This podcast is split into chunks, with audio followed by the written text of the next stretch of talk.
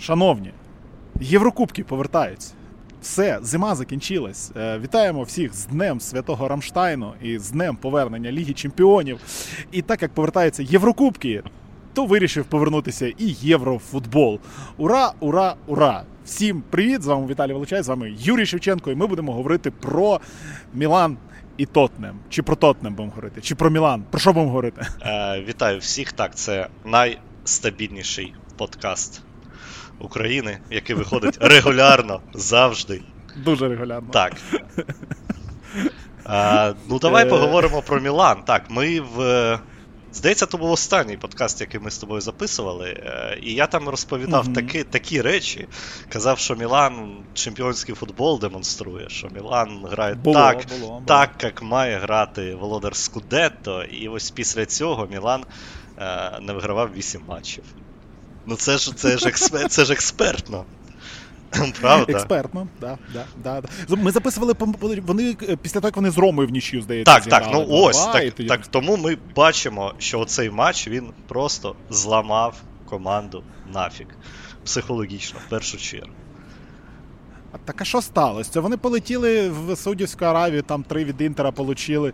І, і якщо хто не слідкує, якщо хто не слідкує, то після нічиї з Ромою 2-2 е, Мілан е, вилетів з Копа Італія, програвши в додатковий час Туріно, зіграв нічию з Леччя, полетів в Саудівську Аравію, 0-3 відлетів від Інтера, вернувся додому, програв 0-4 Лаціо, програв 2-5 Сасоло, е, програв в дербі Інтеру 0-1. І от нарешті, нарешті, кілька днів тому все-таки змогли е, з того, з кого серія розпочалась поразки від Торіно, все-таки на Торіно відігратися і виграти у футбол.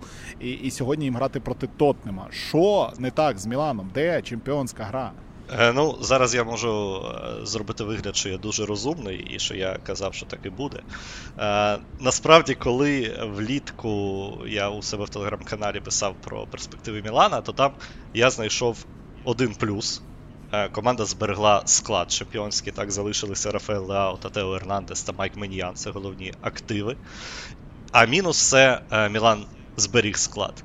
Тобто підсилення, е, ну, насправді не нульове, але не те підсилення, яке може е, давати результат саме зараз. Так, там Декетелари потрібний час, Орігі, ми розуміємо, що таке Орігі, може там три матчі за сезон він нормально зіграє. Ну і ось коли почалися проблеми, коли почалися травми, коли Леау не в формі, коли Жиру втомився після чемпіонату світу, коли е, Ернандес сказав, що ну так, я після чемпіонату світу дуже засмутився, ну і мені трошки не до футболу, мені треба було переварити оцю всю поразку в фіналі. Ось коли лідери в такому стані, то виявилося, що ось ось Мілан. Ось такий Мілан.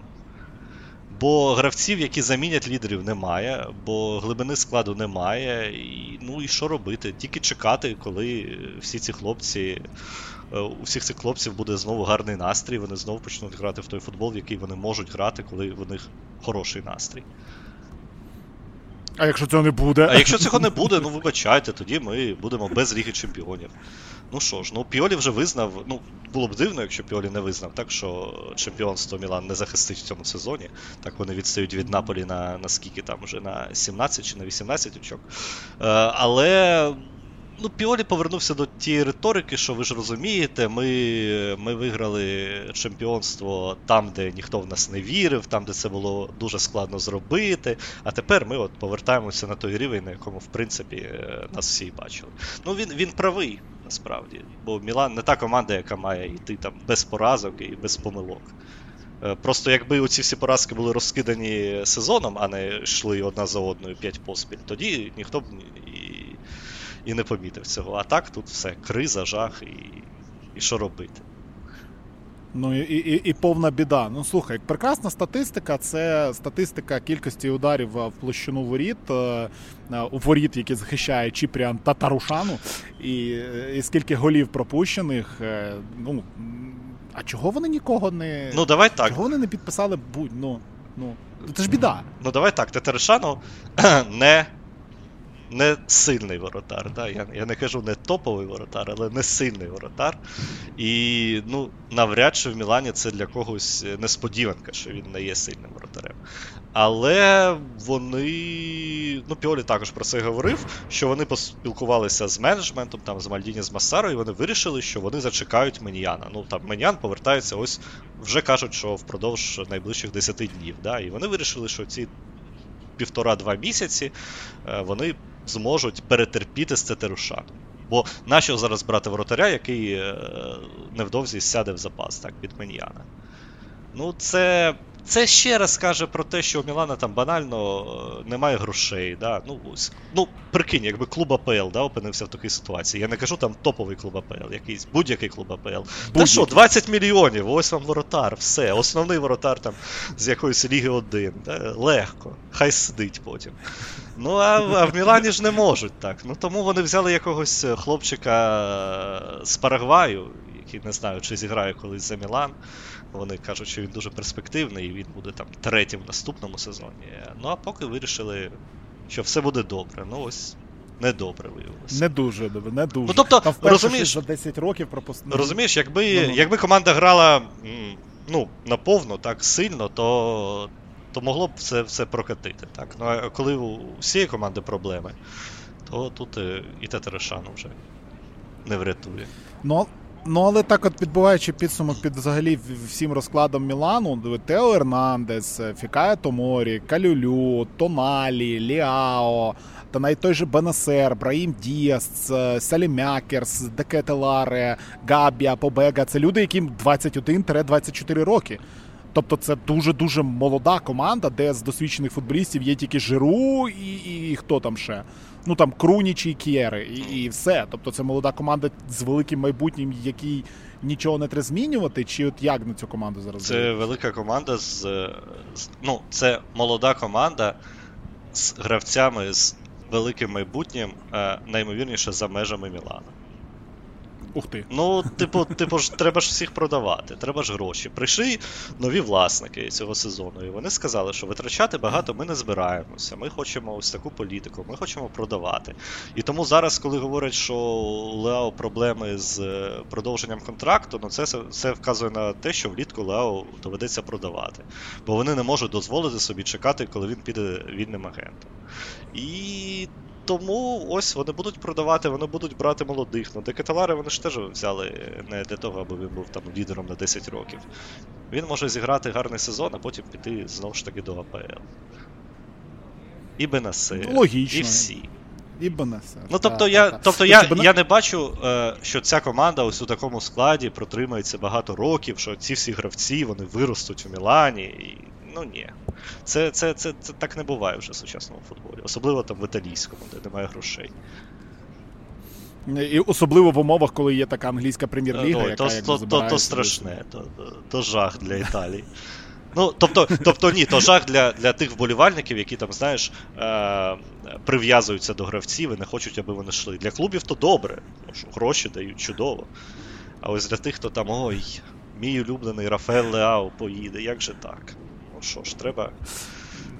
Ну, сорян, е, як би бабки, бабки, бабки. Так. Е, Мілан грає Мілан грає проти Тотнема сьогодні. У Мілана не буде Бенесера, е, і це теж проблема. Це велич... це величезна теж... проблема. Так, у Тотнема теж у ну, Тотнема не буде Гойбірга та Бентенкура в центрі поля. Так.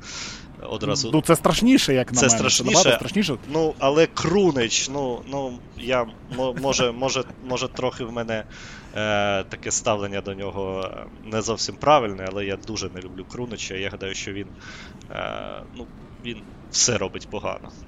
Тобто на будь-якій позиції він він не потрібний. І ось ми спілкувалися з е, Василем Обаразом нещодавно. Він там щось пише про чемпіонат Австрії і каже, що забирають молодих гравців з Мілана. Забрали оцього Лазетича, молодого нападника в оренду. Я кажу, забрали б краще Крунича, а він каже, та він би там не грав в основі в якійсь незрозумілій австрійській команді. Тому ось. А сьогодні Крунич буде в основі Мілана в плей-офф Ліги Чемпіонів. І це ще.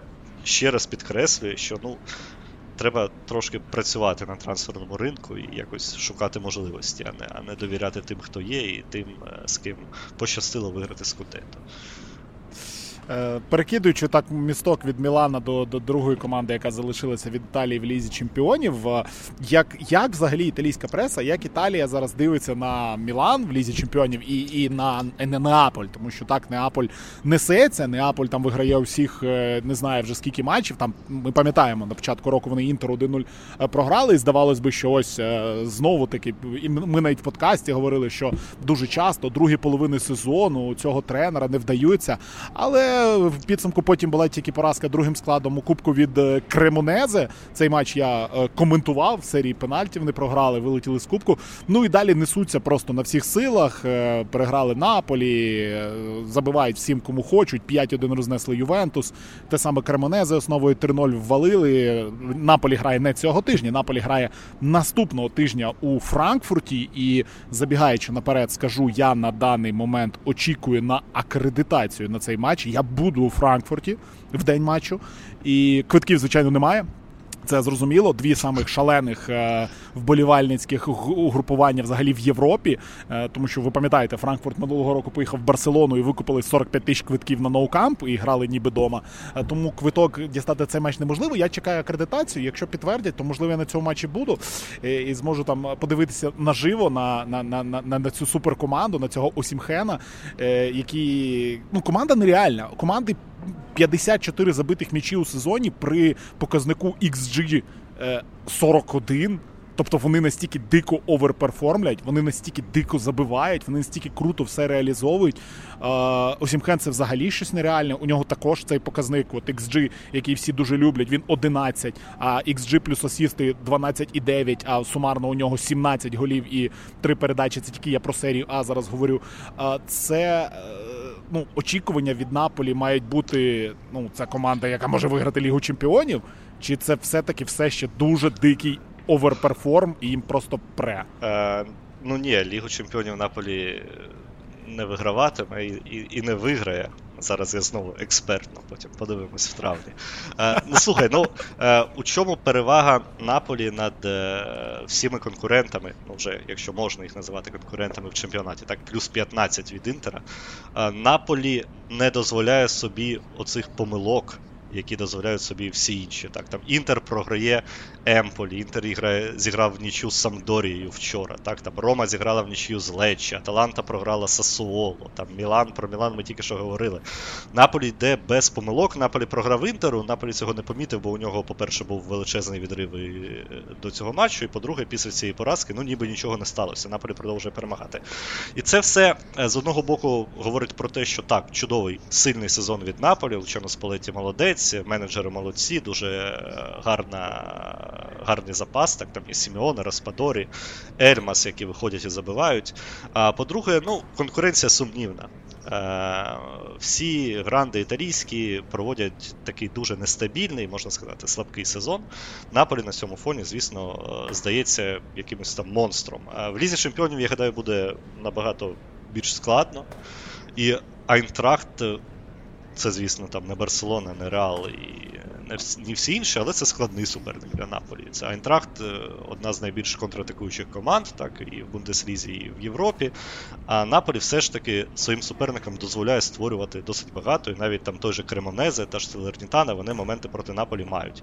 Якщо ці моменти трохи краще використовувати, то і Наполі можна створити проблеми. Тому я навіть е, не впевнений, що Наполі дуже легко пройде Айнтрахт.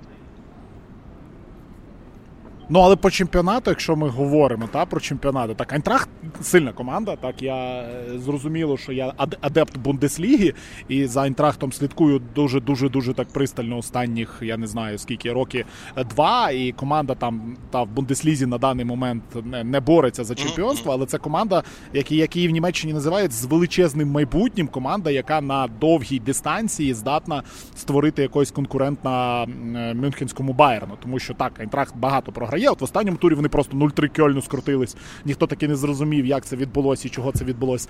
Але ну реально це бойова команда, і команда, яка вдома там просто розриває абсолютно все. Тому, як на мене, до речі, матч Наполі Айнтрахт це один з таких най- найцікавіших взагалі у цій е, цьому одному одній восьмій фіналу.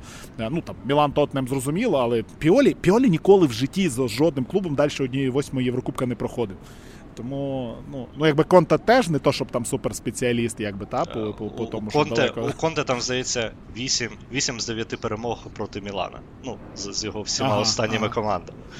Тобто він, він, він, він спеціаліст. Так. У нього у нього все-таки покраще. Так ось, повертаючись до Наполі так коротенько, Наполі по чемпіонату, чи взагалі теоретично Наполі це команда, яка може якось розгубити ту перевагу, яка в. Ну, вже напевно, що, що навряд чи. Ну, я не знаю. Ну там травмується Осімхен. Це такий варіант, да, при якому може стати гірше. Бо Сімеоне так, Сімеоне сильний нападник, але ну, він, він не настільки сильний, наскільки зараз сильний Осімхен, бо він взагалі в якійсь неймовірній формі. Він забиває 6 матчів поспіль в чемпіонаті. І він забиває все, що можна забити. Тобто ці травми лідерів це єдина проблема. Якщо їх не буде, то все у Наполі може має бути добре. Ну, бо Окей, їдемо Мгм. далі. Мгм. Ну, Да. по Наполі зрозуміло, що, що тут я не знаю, що має статися насправді. Має зламатися абсолютно вся команда для того, щоб розбазарити ну, таку перевагу. Я такого просто не пам'ятаю у топ-5 чемпіонатах. Чи таке взагалі було в історії? А, можуть собі підекономити. Тут питання в тому, чи можуть вони, знаєш, от Парі Сен-Жермен позавчора на матч проти Монако Мгм. в чемпіонаті Франції вийшов другим складом. Просто Та я, другим я, я, складом. я побачив склади і думаю, це, це щось, якісь там пародійні фамілії, чи що це таке? Хто ці люди? Це неправильно написали, а потім мені кажуть, та це, це, це, це справді. О. Резерв, да. І от питання в тому, чи Наполі може грати резервом в серії А перед матчами Ліги Чемпіонів, чи, чи це взагалі не потрібно їм? Ні, у Спалетті немає такого. Взагалі такої ідеї, що треба давати відпочивати там багатьом гравцям. Ну, може бути там одна-дві зміни, не знаю, Олівера замість Маріо Руї, там якийсь, не знаю, Ельмас замість е, Зелінського чи щось таке. Е, тому ротація, ротація це не, не для Наполі. Тут будуть грати всі, всі основні. Ну, зрозуміло. Слідкуємо за Наполі. Про Наполі, я думаю, поговоримо наступного ще тижня. Наступного тижня вони грають проти Айнтрахта, Мілана, а Тотнем сьогодні. Ще один клуб, про який хотілося б поговорити. Клуб, який бореться за потрапляння у Єврокубки. Буде бор... який все ще грає у Єврокубках. Все ще грає у Єврокубках і на цьому тижні буде грати вдома в четвер проти Нанта. Клуб, який виграв своїх три останні зустрічі після того, як в них забрали купу купу очок.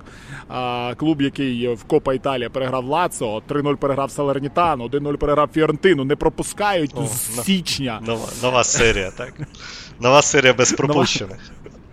Та-та-та, поїхала. Це вони просто, знаєш, просто глюкануло систему у матчі проти Аталанти і Монци. Ну таке І, буває. і, і Наполі, Бе- 5 і від Наполі, Наполі. і ну, Наполі, так. 5-3-2, вони 10 за три матчі пропустили. І все, ну, глюк, і, і і далі два місяці можна не пропускати. Що по Івентусу? Що по Івентусу? Як там настрій? Що, по Юве, у Ювентуса непогані шанси, ну ось я дивлюся на таблицю, непогані шанси на Лігу конференції, так. Лише одне очко від сьомого місця. До Ліги Європи. Так, а якщо виграти Лігу Європи, якщо її виграти, можна в Лігу Чемпіонів А, попасти. ну ні? от, ну от, можна і так. Ну дивись, у Ювентуса настрій. Та настрій непоганий. Вони ж ще сподіваються, що апеляція буде розглянута і повернуть ті очки. Вон Войцех Щенсний сказав, що у нього там десь висить таблиця з плюс 15, і він дивиться на неї і бачить, що вони на другому місці. Так що все, все нормально.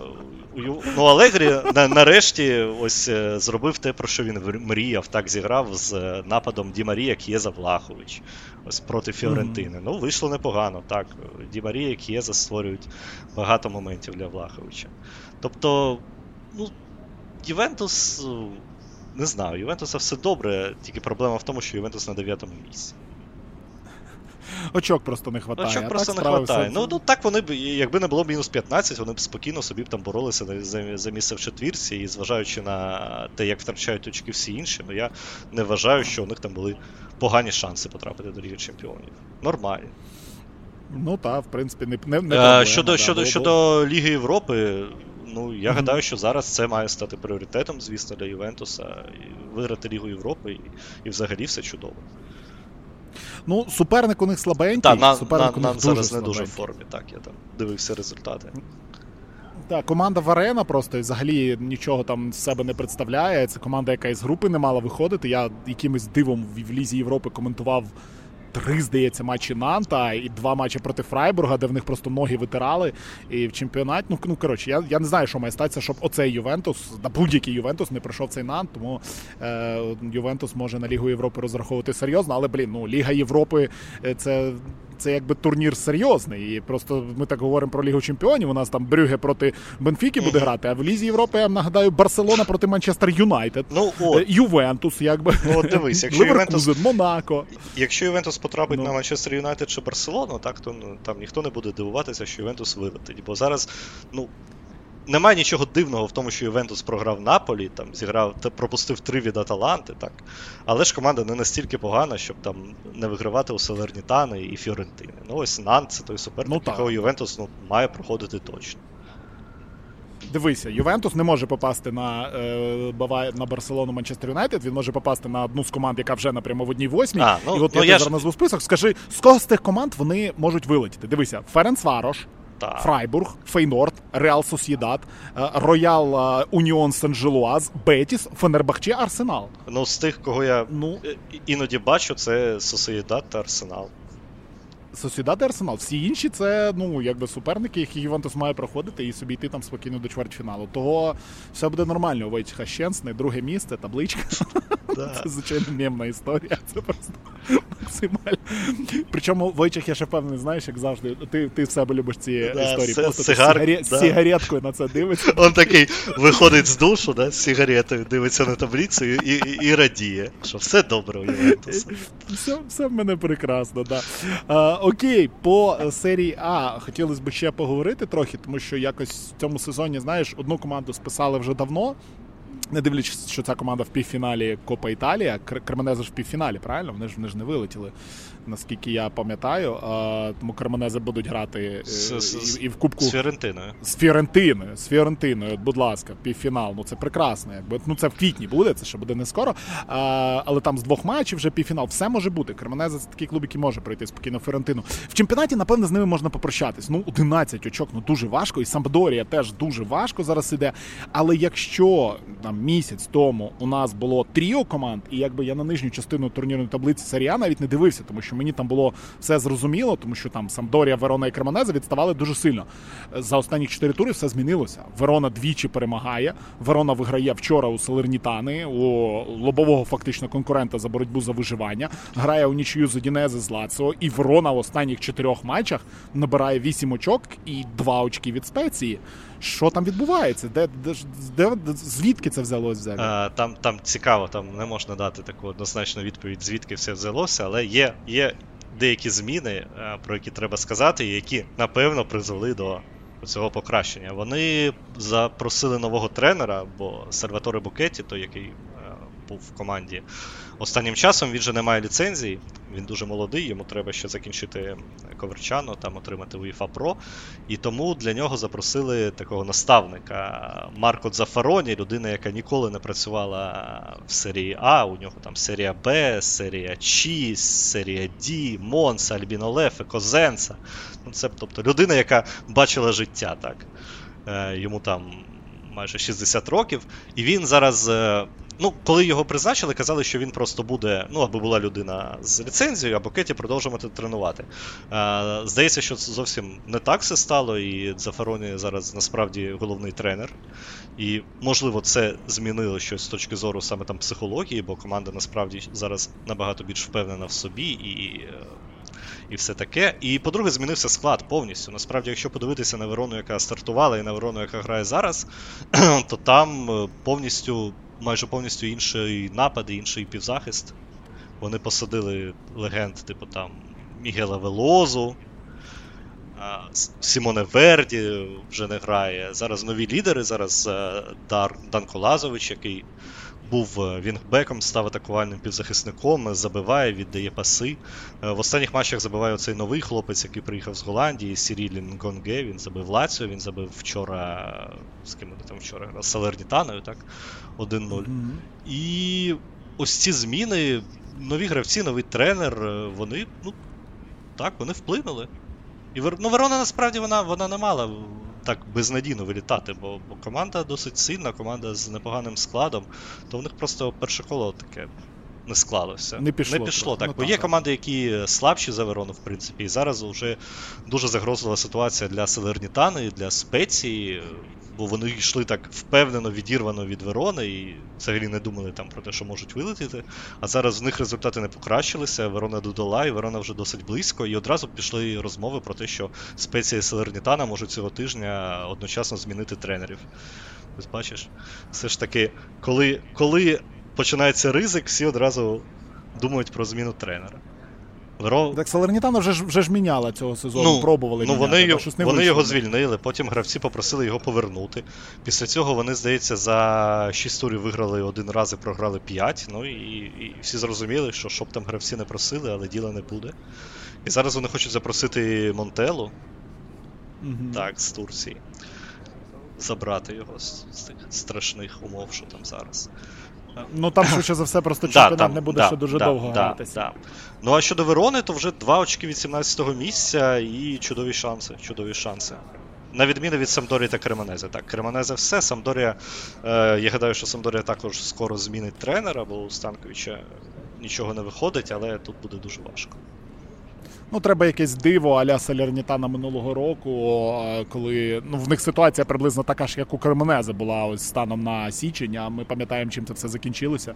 Ну, ну, ну, серії ну в все ж таки, не, не, не кожний сезон таке буде. Давай. Ну, Хто- да, хто- да, не кожен сезон. Да. Хтось має просто, ось як був на 20-му місці з початку сезону, так там і залишився. А, окей, останнє таке дуже коротко. Насправді я хотів би, щоб ми поговорили про клуб, на який всім насрати вже в Україні. да? І всі взагалі не звертають на них увагу.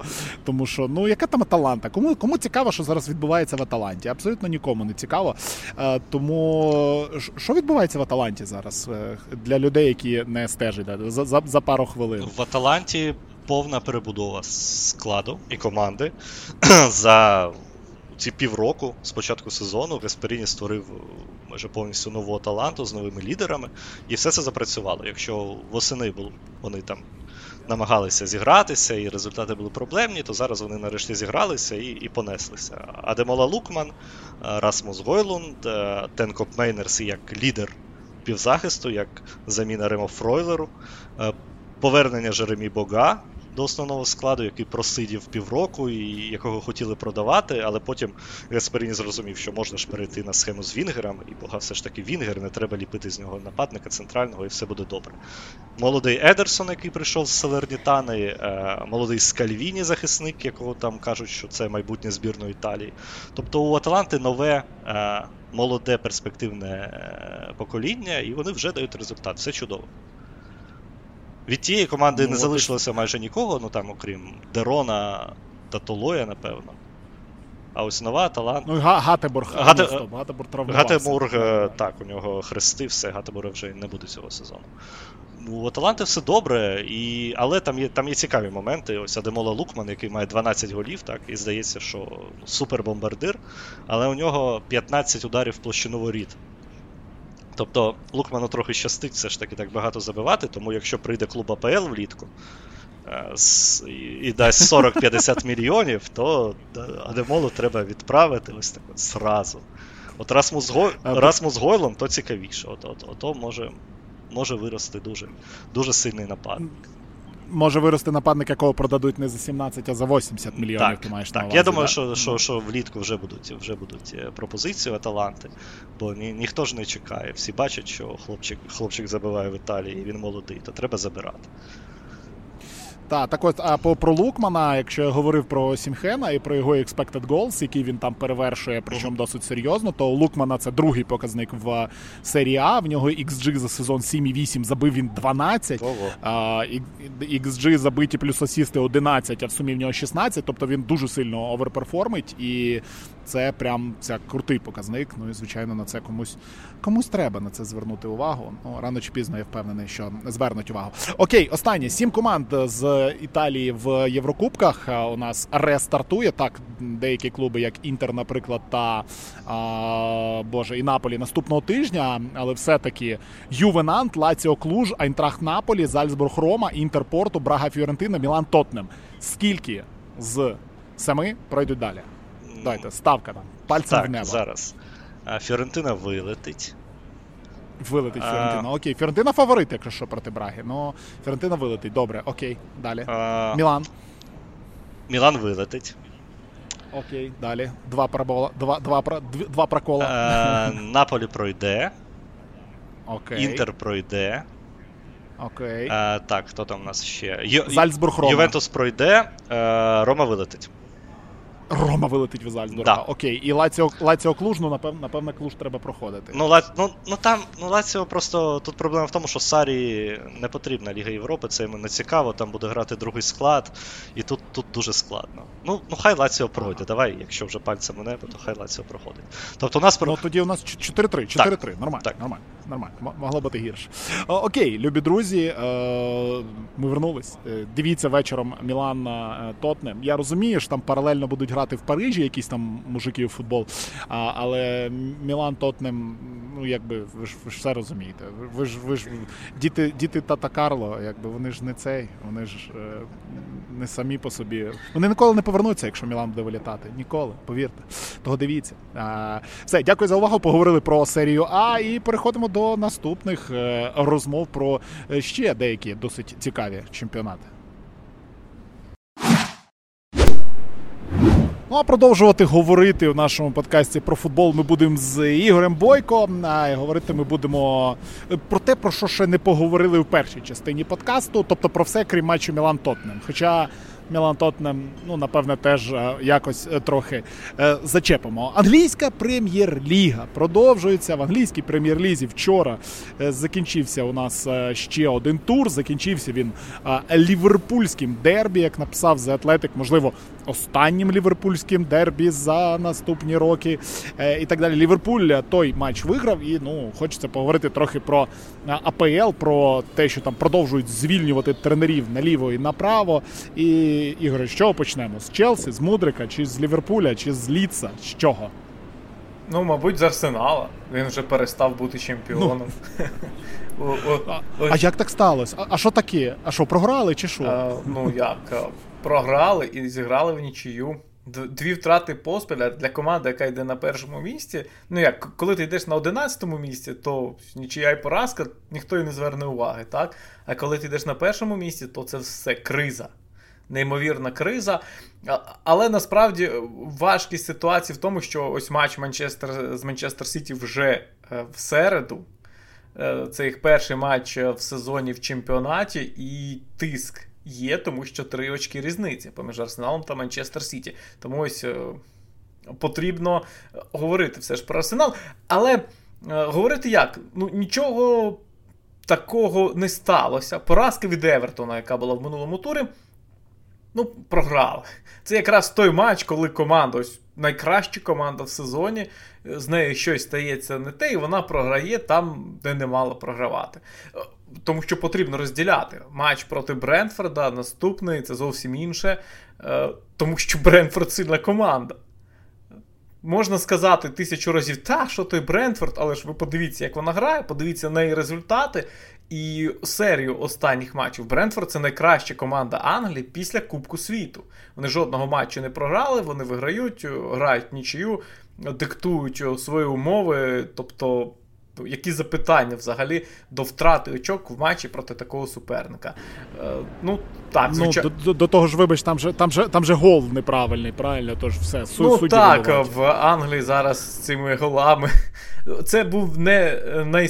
це була не найстрашніша помилка арбітрів е, в цей день, в цьому турі. Так що те, що сталося в матчі Брайтон Кристал Пелес, тут взагалі ж там е, арбітр, який відповідає за вар, не по тому гравцеві провів лінію. Тобто він зафіксу... він визначив, що є офсайд, але помилився з футболістом. Тобто він не по останньому, як вийшло, а по передостанньому провів лінію, і виявилося, що чистий гол забрали у Брайтона. Але повертаючись до Арсенала, матч проти Манчестер Сіті це те, е, заради чого взагалі все це відбувалося першу половину сезону. Там здобутки, ось ці невеличкі втрати. Е, власне, якщо Арсенал хоче бути чемпіоном, а він вже хоче бути чемпіоном, це очевидно, е, то потрібно з Манчестер Сіті здобувати якомога більше очок. Ну абсолютно зрозуміло, що три очки відриву на даний момент у Арсенала ще є один матч у запасі. Не забуваємо. І ну напевне нічия має повністю влаштувати Арсенал, але Арсенал ось Останні ці два матчі ну не мають збивати з толку. Напевно, потрібно говорити про матч проти а, Тотнема, про матч проти Юнайтед, там де Арсенал все-таки грав більш, скажімо так, у, у зрозумілий футбол. Ну і не забуваємо, що Арсенал ще якби з Єврокубків не вилетів. І Арсеналу ще в Єврокубках грати, але перший раунд ось цей Єврокубків, який повертається от сьогодні. Арсенал пропускає через те, що свою групу виграв, тому Е, грати він у нас буде вже там через місяць, приблизно, коли там будуть матчі однієї восьмої е, фіналу проводитися. Е, Челсі, давай поговоримо про Челсі. У нас давно не було подкастів, і ну треба ж поговорити про футбольний клуб Челсі. Що це таке взагалі? Що що таке футбольний клуб Челсі? У нас вчора в чаті там виникла розмова на рахунок того, хто зараз у Челсі основа, а хто не основа. І взагалі, що таке Челсі зараз? Це це що за команда, де вона взяла, хто ці люди, яких понабирали, і хто з них взагалі буде грати? Я думаю, що зараз е, відбувається процес, е, який називається в, в світі е, жартівливо, а можна подивитися всіх. Ну, Тому що Поттер е, реально йому привезли купу футболістів, він хоче їх вивчити. В нього немає передсезоння, в нього може і не буде передсезоння, грубо кажучи. так? І в нього сім новачків. В матчі проти. Е, з ким там вони грали? З Вестгемом вийшло 5 нових футболістів, яких придбали в січні. 5. Тобто, це ну, там дуже дуже серйозно і так не робиться насправді. Так роблять лише команди, які ведуть боротьбу за виживання, в них нема кому грати, вони просто набирають. Е, всіх, кого тільки можна, і потім ось якось це намагається змінити. А Поттер, ось те, що мені здається, в нього є кредит довіри. Кожного разу пишуть, що ну, все, зараз його звільнять, е, зараз йому кінець, але він ставить мудрика, якийсь коліс приїхав, він ставить Мадуеки, футболіста, у якого нема нічого, окрім таланту, про який більше говорять, ніж знають. Е, Він ставить, е, ну, зрозуміло, Фелікс, він Бадяшиля ставить, а не Кулібалі. Так, ось, так. І багато нових футболістів. Енцо Фернандес на другий день дебютував після того, як перейшов до клубу. По-перше, це е, можна подивитися, всіх стосується і Поттера, і власника. Він на кожному матчі перебуває зараз лондонські ігри, е, і йому ж потрібно подивитися, кого там накупили на півмільярда. так? Е, і кредит довіри, тому що якби на Поттера тиснули і говорили, а давайте результат ось вже зараз, то він би не робив ось цих шалених змін. Він би відштовхувався від тих футболістів, з якими можна досягти результат прямо зараз. Тобто той же Кулібалі, а не Бадішель, ось найпростіший е, момент, або ж ну, Мадуек, ну які Мадуеки в стартовому складі Челсі. Ну це несерйозно для якщо сказати, давайте зараз ми все змінимо в цю мить. Ні, таке враження виникає, воно може бути оманливим, воно може змінитися. Е, не враження, власне, а ось е, довіра може змінитися вже в наступному матчі. Але зараз, зважаючи на ті склади в останніх матчах, які Поттер виставляв, то він ніби впевнений в тому, що в нього є час е, для побудови команди. Ну, напевно, воно і є, тому що коли ж витрачаються такі гроші, приймати якісь там рішення і і звільняти тренера, за якого теж там досить довго боролись, так далі. Це ну не зовсім буде правильне рішення. Тому всі ці розмови, що треба гнати, треба міняти, це воно таке. Але треба говорити про сучасне Челсі, про нинішній Челсі, тому що завтра, 15, не знаю, коли ви будете слухати, 15 лютого Челсі е, грає в лізі чемпіонів, грає на виїзді проти Дортмунда. Проти Дортмунда, який цього року взагалі не програвав. І Дортмунда, який нарешті позбирався, який нарешті схожий на команду, яка там має і буде в Німеччині боротися за Лігу чемпіонів за вихід. Я вже там не говорю про боротьбу за чемпіонство, але вони на три очки відстають зараз від Мюнхена. Тому команда, яка зараз набрала просто дикого ходу і виграє абсолютно у всіх. І в Кубку вони е, виграли свій матч і вийшли до однієї четвертої фіналу, і в чемпіонаті. Вердер, Фрайбург 5-1 там розтрощили, але з червоною карткою. Ну, команда на ходу. І е, ну, напевне, очевидно, що Челсі зараз є аутсайдером серії проти Дортмунда, якщо ми говоримо про конкретно ось нинішню ситуацію. Е, давай до цього матчу так трошки перейдемо, буквально трохи про нього поговоримо, закінчуючи з Челсі. Е, Челсі, ось це Челсі, в цьому виді Челсі, може переграти Дортмунд у двох матчах? Тут е, запитання, яке стосується не конкретно матчу, а взагалі, що таке Челсі? Що це за команда? Як можна робити прогноз стосовно Челсі? Дуже простий момент. Е, ми всю розмову говоримо, принаймні я говорю про Бад'яшиль. Ось як можна говорити про Челсі в матчі проти Дортмунда, якщо Бад'яшиль, основний захисник наразі, не зіграє, тому що він не заявлений на Лігу Чемпіонів. Тобто, яким буде Челсі, як воно, хто там вийде, яким буде склад, яка буде гра, зараз неможливо передбачити. У Поттера взагалі ніколи неможливо передбачити. Там перші три роки, коли він працює з командою, що що, що там він вигадає. А зараз е, ще й з цим складом, ну, я навіть, якби мене ось змушували сказати, кажи, а то ми тобі палець зламаємо, що там буде з Челсі, ну я я не можу собі просто уявити. Так, Дортмунд зараз простіший.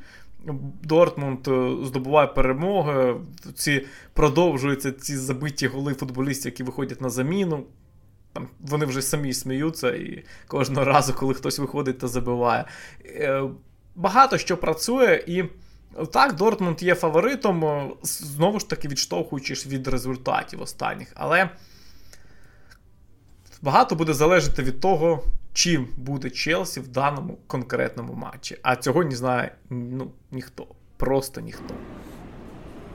Ну так, тут тут дійсно якось собі уявити і представити, що це буде, досить і досить важко. Тому дивіться обов'язково завтра цю гру. Ну, тут Дортмунд просто весела команда. А ну а Челсі зараз дивляться всі. І це абсолютно зрозуміло. Якби Беллінгем проти Мудрика, о Боже, яка вивіска. Таке ну не можна пропускати. Одна тим більше, що паралельно буде грати Клаб Брюгге проти Бенфіки, то я думаю, якби вибір тут а, очевидний для для дуже багатьох. А, З Челсі, давай ми так трохи пострибаємо по по, по, по клубах і по тому, що відбувається, тому що ну давно ми не говорили про футбол в, серії А ми обговорили там 5-6 команд, які найгарячіші. А ну і хотілося б все-таки і в АПЛ теж обговорити кілька команд, які ну на даний момент ну, не те, щоб найгарячіші, які викликають взагалі ну, теми для розмов. Ну і одна з таких команд вчора грала проти Ліверпуля. Команда, на яку звертають українці увагу. Команда. На яку українці багато звертають увагу.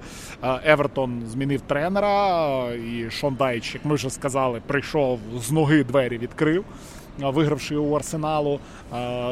Єдиний гол там забили, здається, після кутового, правильно ж головою забили гол.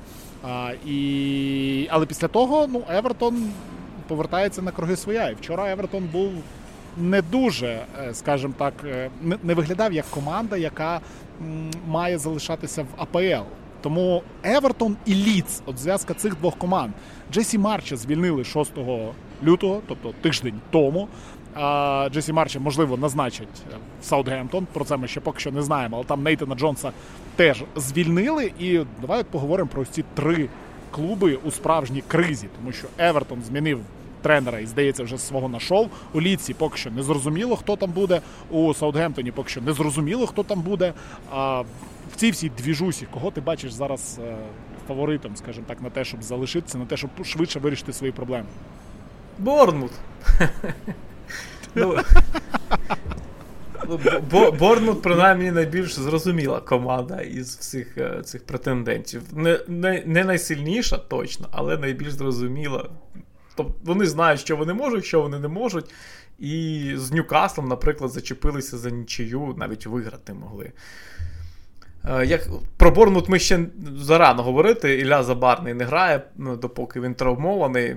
Е, тому пізніше про них, коли вже він стане популярним клубом в Україні. Е, що стосується Евертона, цей матч, ось поєдинок проти Арсенала не був показовим е, для довгої дистанції, так само, як і поєдинок проти Ліверпуля. Але показовий один момент є. Чому буде дуже важко Евертону? Е, у команди немає нападників. Шон Дайч будує свою гру в атаці через нападників. Це так, якесь масло масляне, але так і є. Він не може грати з несправжньою дев'яткою, він не може грати з якимись там вінгерами. Йому потрібні нападники. Е, вчора не грав Домінік Калверт Льюін, е, який чудово зіграв проти Арсенала. І там ось ця стрілка.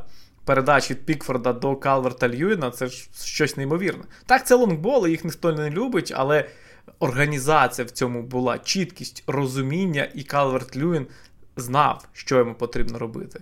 Е, вчора зіграв молодий Сімс, е, який в чемпіоншипі грав в першій частині сезону. І помітно, що ну, він взагалі не розуміє, що робити за такої гри. І команда грала в десятьох, а, і це була схема 4-5-0. Нападник має велике значення, а його не було. І тому Евертон ну, просто нічого не міг попереду. Тож, гра тривала до голу. Ліверпуль забив стало все зрозуміло. Ліверпуль, коли на початку другого тайму забив другий гол, ну я не знаю, той, хто не заснув, мав іти спати вже. Тому. Я не заснув, я додивився до кінця, все нормально. Е, ВПН працював, тому вдалося додивитися до кінця. Е, окей, ну з цим і зрозуміло, і взагалі я скажу так: ну я ще про старий Евертон говорю. Мені найбільше подобався в цьому сезоні Евертон, коли він грав у три центральні захисники. Найбільше в них най, найяскравіші, як на мене, матчі були якраз таки, коли вони грали в 3 ЦЗ. Але те, що вони зробили з цим Сімсом, тут взагалі не зрозуміло. Він там же він ж, до речі, не забував у чемпіоншипі. В Сандерленді, здається, грав, чи де він там грав. І і, і забував досить досить непогано, але тут вже пішло як пішло. Окей, з Евертоном питання зрозуміле. За що Джесі Марша звільнили? Говорити про Лідс та Саутгемптон потрібно в комплексі. І не тому, що Джесі Марш ось може очолити Саутгемптон за е, чутками. Е, справа в тому, що ці клуби не можуть е, розібратися, чого вони взагалі хочуть від життя, від перебування в прем'єр-лізі. Е, і схожі ліце Саутгемптон тим, що вони беруть молодь. Багато молоді, просто неймовірно багато молоді. Але що далі з цією молоді робити? Тобто купити 20-річних футболістів 5 людей, там 5, 7, 20, 23-річних, це не означає побудувати команду. В житті так не працює. Е, в житті. Е, потрібно, щоб в тебе щось було, щоб е, це розвивалося. Це може дати. Ну тобто, грубо кажучи, якщо в тебе 20-річний футболіст, який має великий потенціал, то він стане сильним футболістом тоді, коли цей потенціал вже зможе реалізувати в 27 там, років, в 28 років, а не в 20. І ось ця ставка на молодь, вона якби може бути зрозумілою, але для чого? Е, відповідь на запитання важко знайти з Маршем. Марш назбирав собі команду, е, накупував американців, накупував футболістів системи е, Red Bull, і його звільнили після першої ж гри, після того, як трансферне вікно зачинилося. Я не знаю, що взагалі хтось може дати відповідь на запитання, чому так сталося. Тобто, чому його звільнили? Якщо ви йому довіряєте, якщо ви йому даєте можливість купувати футболістів, то дайте можливість працювати. А якщо ви йому не довіряєте, то нащо купувати всіх цих гравців з центральних захисників Австрії, типу Редбула, в сенсі, який не заграв раніше в Аяксі, не заграв в Севілі, ну ось вони його купили. Тобто, ну відповіді немає. І так, бізнес. Е, який бізнес, щоб залишитися в прем'єр-лізі, щоб ось клуб перебував в прем'єр-лізі? Е, є просто живі приклади середняків, наприклад. Ми візьмемо Кристал Пелас. Ось вони знайшли свою нішу. Вони розуміють, що вони не зможуть е, досягти великих успіхів в прем'єр-лізі, але вони не хочуть вилітати з прем'єр-ліги при цьому. Е, тримаються, живуть, працюють, там, купують футболістів. Якщо треба, будуть продавати футболістів, але це все є системою. Е, чи ті команди, які е, прогресують, ось там Брайтон, Брентфорд. У них також є система, вони до цього дійшли, вони це вибудовували. А ну тут ну, я, чесно кажучи, не розумію, чого хоче Ліц, а тим більше, чого хоче Саутгемптон. Там взагалі історія про геніїв, які вигадали велосипед у 2022 році, і виявилося, що він не їде. Там же як? Вони ж призначили. Ну, Вони вони призначили Нейтана Джонса головним тренером, використовуючи ось ці знамениті усіх метрики. Метрики, де було помітно, що порахували, що Джонс буде класно працювати. Але не врахували особистісний фактор. Ну, тобто, як? Ви ж хочете бути серйозним солідним клубом. Ви запрошуєте тренера, тому що ви подивились е, десь там, що він з Лутоном досягав успіху. І багато, багатьох факторів не врахували, факторів того, що ну, Джонс банально не готовий був диктувати свої умови. Я якраз читав сьогодні. Про звільнення Джонса, е, про те, як він багато чого зробив е, для того, щоб об'єднати команду. Він був кращий за Газенгютля в спілкуванні з футболістами. Але потім, коли пішли невдачі на футбольному полі, Джонс просто ну, він просто згорів. Його кожна прес-конференція це був ще один цвях, е, і ко, кожного разу він виходив і там звинувачував всіх навколо, якісь такі речі говорив, що ніхто не міг е, зрозуміти. Ну і та ж ситуація. Купили вони йому в останній день Джеймса Брі захисника Лутона. Ну, як би Саутгемптон купив 25-річного захисника Лутона, ще е, окрім як е, за наводкою головного тренера. І потім знову звільнили. І цікаво, що Ліц не може знайти тренера ось вже тиждень. І Саутгемптон також не зможе знайти тренера. Тому що вони не можуть пояснити е, людям, які будуть, якими будуть вести переговори, чого вони хочуть як це все має працювати, скільки ви часу на це все дасте. Ну, Тому що Марша звільнили за рік, Джонса звільнили за три місяці. І хто зараз захоче ось так летіти туди, тому що ну, це ж ціла прем'єр-ліга. Та три місяці це буде вже не прем'єр-ліга. Тому е, адекватності не вистачає, хоча і у Ліце, і у Саутгемптона здавалося ось нові модні керівники. Ну та, та, та, але воно все не те. І Борнмут дійсно на цьому фоні дивиться просто прекрасно. Команда, у якої найменше проблеми, команда, у якої е, най, най, найсвіжіше і найпростіше майбутнє. Ну, боротьба знизу буде дуже і дуже цікава. І про це ми будемо говорити, і будемо туди ще повертатися, і будемо повертатися не один раз. Е, про один клуб конкретно за АПЛ я ще хотів поговорити. Більш детально про АПЛ ми поговоримо. Я думаю, після наступного туру якось треба частіше про це говорити. Але є один матч в минулому турі, який е, мене шокував. Я його не бачив. Я знаю, що ти бачив, і а якщо і не повністю, то огляд і, і не тільки. Е, і ми згадували на початку цього подкасту з Юрою Шевченко про матч Мілан Тотнем, де одна з команд просто в розваленому стані підходить і вперше за 9 матчів виграла. А друга щойно 1-4 влетіла Лестеру і буде проти Мілана грати без всього центра поля, і взагалі не зрозуміло, що до чого і як. Тотнем, що взагалі сталося, і що очікувати від е, команди Конте у матчі проти Мілану сьогоднішнього? Якби в мене були гроші, я б всі їх поніс на Мілан. Якби. Так Мілан хріновий, Мілан жахливий так, просто. Ну, Я не бачив Мілан, звичайно, з часів, коли він був сильним і грандом. Тобто не з 90-х, там, а ось з чемпіонства. Але Тотнем, ну. Поразка від Лестера не здивувала. Перемога над Манчестер Сіті здивувала. Ось. Якщо так говорити, ну, те, що сталося з Лестером, ну, це було всі останні тижні. Просто ще один результат. А от з Манчестер Сіті перемога була чимось особливим. Е, проблем просто неймовірно багато. Немає проблем тільки у Гаррі Кейна. Ось е, одна людина, яка е, все робить як треба, але цього замало. Травмований Льоріс, тобто Льоріс помилявся, ось вийшов Форстер і немає впев... з Льорісом немає впевненості у захисників, а у... з Форстером тим більше. Е, та й захисники зараз такі, що з ними немає впевненості. Те, що робив Ерік Дайер е, в цьому матчі проти Лестера, е, так помилятися навіть Джоель Матіп собі не дозволяє.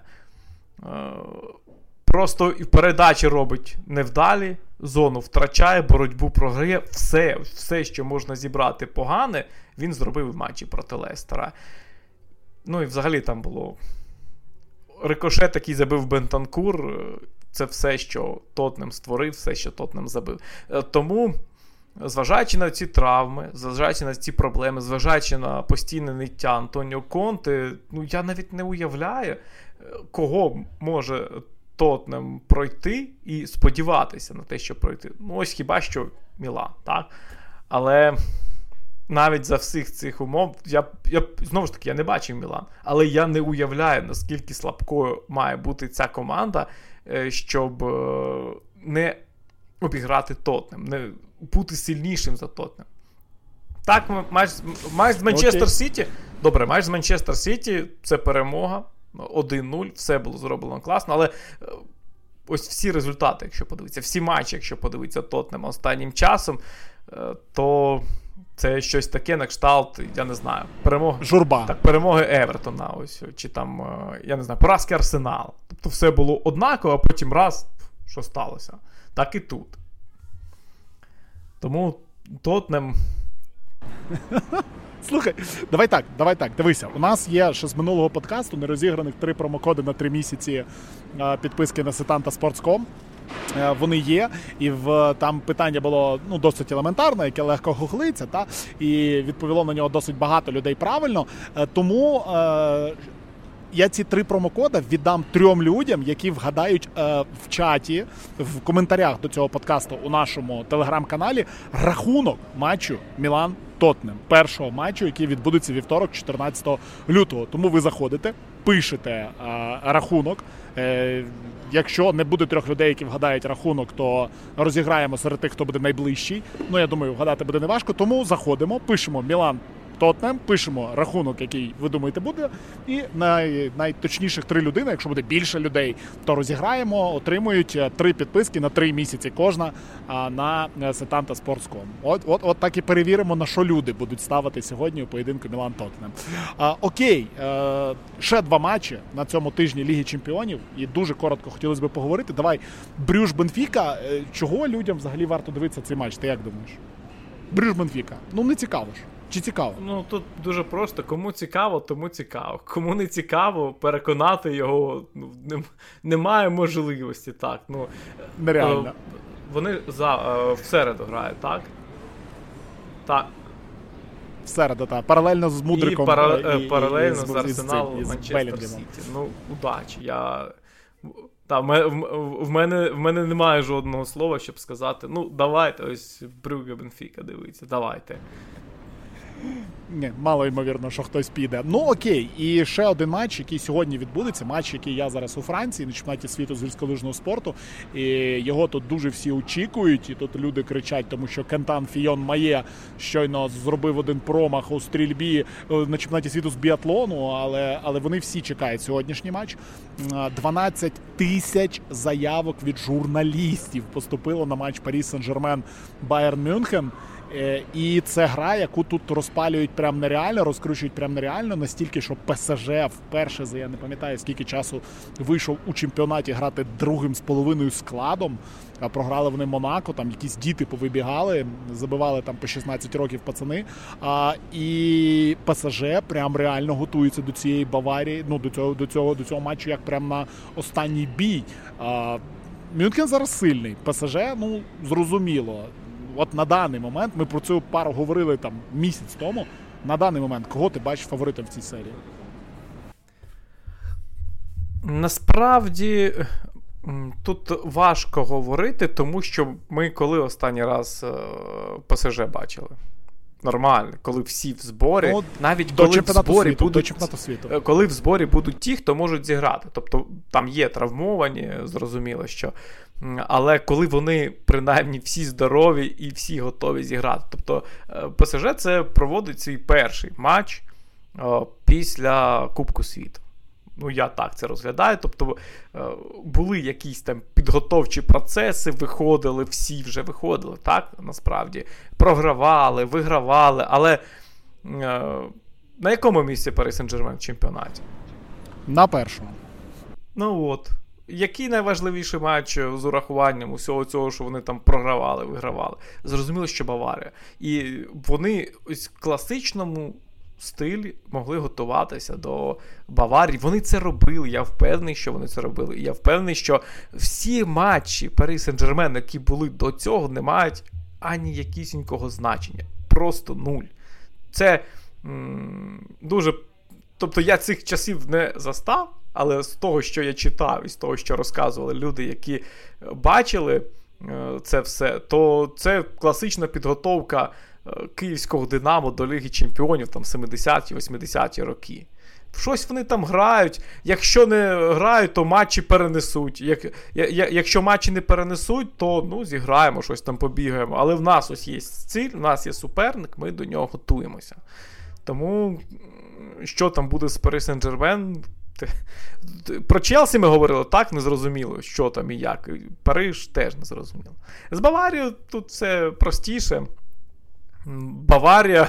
Я, до речі, ось говорив тоді в подкаст, який ти згадував, що для мене Париж Сен-Жермен фаворит. Нічого не змінилося. Нехай Баварія там виграла матчі, цілий Бохом обіграла. Вольсбургу забили 4 голи. Але, ну, не знаю, все одно Баварія. Вона сама не розуміє, чим вона є. Там схеми якісь футболістів. Канцелу зіграв на трьох позиціях в трьох матчах. Вінгбек один, вінгбек інший, фланговий захисник, Кіміха не було. Нападник там е, все одно Шупомотін там він пропустив деякий час, повернувся, але є запитання. І не знаю, я, зважаючи на те, що не було справжнього Парі Сен-Жермен, а Баварія точно справжня була. Це 100% вона була справжня в цих матчах, е, то все одно я залишаюся вірним тому своєму. Е, прогнозу, швидше не прогнозу, а думці, що Париж фаворит. Ну, подивимось, як воно буде. Дійсно, у Парижі сьогодні будуть грати всі, як мінімум, про це пише преса, що там і Неймар, який трохи розізлився на молодь, і Мбапе, і Месі. І сьогодні повністю основою вони виїдуть. А, Обов'язково, звичайно, до перегляду цей поєдинок. Ну, ті, хто вболівають за Мілан і Тотнем, Ну, вибирайте собі Мілан і Тоттенем, Дивіться сьогодні. Ці два матчі. Завтра знову таки е, Манчестер Сіті проти Арсеналу паралельно е, з поєдинками Ліги Чемпіонів Челсі, Дортмунд і а, Бенфіка. грає Почекай, я я, я, я, тому... скажу, я скажу, хто завтра виграв. Е, хто завтра виграв змагання. Я працюю паралельно з цими усіма матчами. В мене чемпіоншип. Так що я чекаю всіх. Я хотів сказати, е, знайти слова на те, щоб дивитися матч Брюге Бенфіка, а не ось е, цих дві гри. У мене не було слів. А тепер мені потрібно знайти слова, е, щоб переконати дивитися матч Шеффілд Юнайтед Мідлсбро. Це цікавий поєдинок, насправді цікавий. Але ж, ну. Цікаво. Не в цей день. Не не, не в цей не в 21, не в 22.00 у середу. Ну, та-та-та. Окей, любі друзі, нагадаю ще раз. Пишіть у чаті у коментарях під цим подкастом в телеграм-каналі Єврофутбол. Якщо ви ще не там, то зайдіть. Рахунок матчу Мілан Тоттенем. Троє людей з тих, хто вгадає. Отримають нас подарунки і і, і, і, і будуть щасливі. Ну, ось так поговорили ми е, трохи про Італію, трохи про Англію, трохи про Лігу Чемпіонів. Будемо намагатись е, частіше все-таки говорити. Ну а вам дякую, що слухали. Беріть участь у розіграші і почуємося у наступному дуже регулярному випуску подкасту Єврофутбол.